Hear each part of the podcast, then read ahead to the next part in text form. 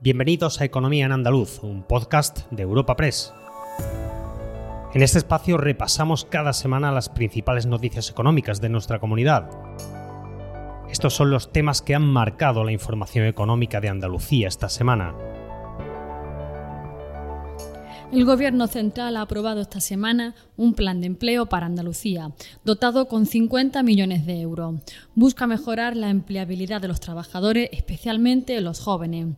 Asimismo, los precios han subido un 2,2% en junio en la comunidad, pero los alimentos siguen moderando su alza al 10,3%. Escucharemos a los agentes sociales valorando estas cifras.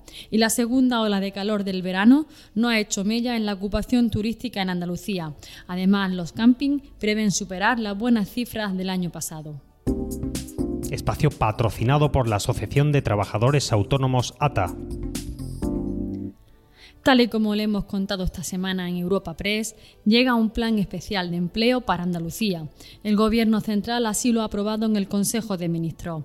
Va dirigido a los jóvenes y se extenderá durante 2024. No obstante, la ministra de Trabajo aprovechó este anuncio para criticar al Gobierno andaluz. Según explicó, este plan llega tarde por el retraso de la Junta en enviar la información necesaria. Yolanda Díaz, ministra de Trabajo, lo explicaba así. Llega con un enorme retraso y me van a permitir que diga que el enorme retraso, una vez más, es por la deficiente ejecución que la comunidad autónoma andaluza está realizando sobre esta materia. Nos han remitido la documentación, a pesar de los requerimientos eh, permanentes, la semana pasada. Y estos retrasos no van más que en contra, efectivamente, de una comunidad autónoma que, como saben ustedes, es la segunda con más paro de nuestro país.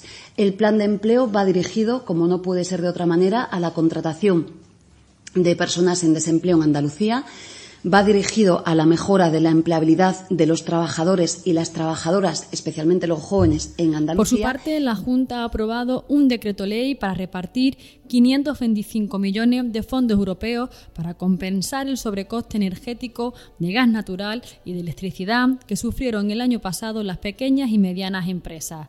Este plan está incluido en el Pacto Social y Económico que el Gobierno andaluz firmó en marzo con las empresas y los sindicatos UGT y comisiones obreras.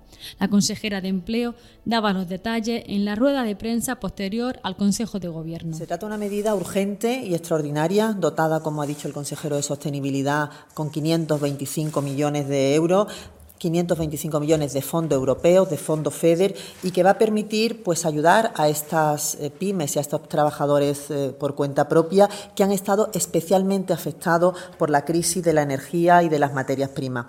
Es una medida que deviene del Pacto Social y Económico firmado el pasado mes de marzo por el Gobierno de Andalucía y los agentes económicos y sociales de nuestra comunidad. Es quizás la medida más potente que estaba incluida en este pacto y con este decreto ley pues le, le hacemos cumplimiento. ¿no? Mientras tanto, los precios siguen subiendo en Andalucía a nivel interanual en concreto un 2,2% en junio, pero los alimentos continúan moderando su alza al 10,3%.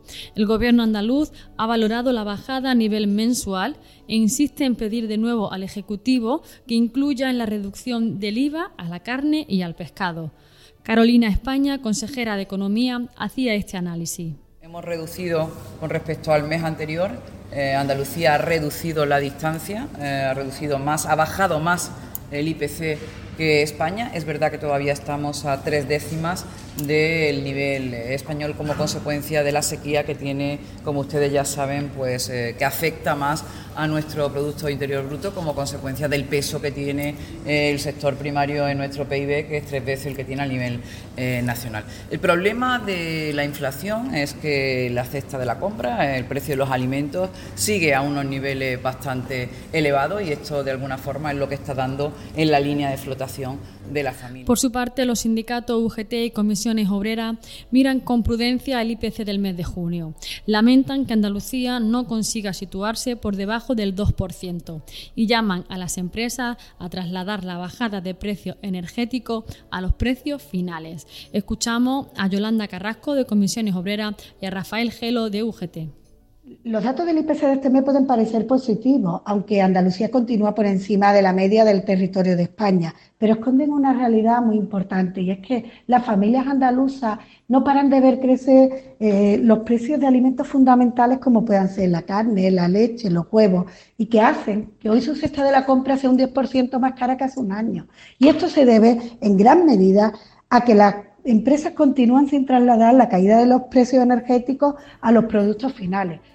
No hay que dejar de resaltar que los precios se han incrementado durante este mes y además en Andalucía, a diferencia de lo que ocurrió en el resto del Estado, no conseguimos situarnos por debajo del 2%, que es el objetivo histórico de control de inflación que estableció el Banco Central Europeo. Y para terminar el repaso económico de la semana en Europa Press Andalucía, nos centramos en el sector turístico, el principal motor de la región en los meses de verano. Y la Junta, tras estimar un récord histórico para los meses de julio, agosto y septiembre, ahora asegura que las olas de calor no afectan a la ocupación hotelera. La oferta turística tan amplia hace que siempre haya buenas opciones.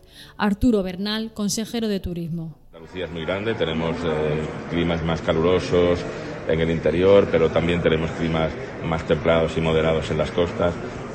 En otros años hemos tenido olas de calor igualmente y no hemos notado especialmente una, una afección importante sí que se produce alguna vez cuando en el norte de Europa las temperaturas son más templadas y los turistas deciden trasladar sus vacaciones a otros momentos más quizá más avanzados del año, lo cual que también nos beneficia porque de alguna forma hace que el verano también sea mucho más largo y tengamos ocupaciones en meses que no son junio, julio, agosto, también septiembre, octubre, incluso noviembre. Y es más, las altas temperaturas benefician, por ejemplo, al sector del camping que prevé un 10% más de reserva frente al verano del año pasado. Les habla Ana Marchán redactora de Economía en Europa Press Andalucía, y escuchamos al presidente de la Federación Andaluza de Camping, Francisco Rodríguez. Los extranjeros sí que es verdad que le temen al calor. Eh, en ese aspecto, sí, sí, tenemos más nacional y, y, dentro de nacional andaluz, más que de otras comunidades. Está funcionando todo la tienda, la tienda eh, y, y, las caravanas y la autocaravana. La autocaravana hay mucha movida con el tema de que algunos duermen fuera de camping y en zonas, pero la realidad es que la mayoría de la gente le sigue gustando el camping. Y sobre todo, eh, las familias que vienen con niños, eso es un, más de un 90% le gustaría un camping. Recuerda que puedes encontrar estas y otras muchas noticias económicas en la sección Andalucía en nuestra web europapress.es. Puedes suscribirte a este programa y al resto de podcast de Europa Press a través de Spotify, Apple Podcast, Evox o Google Podcast.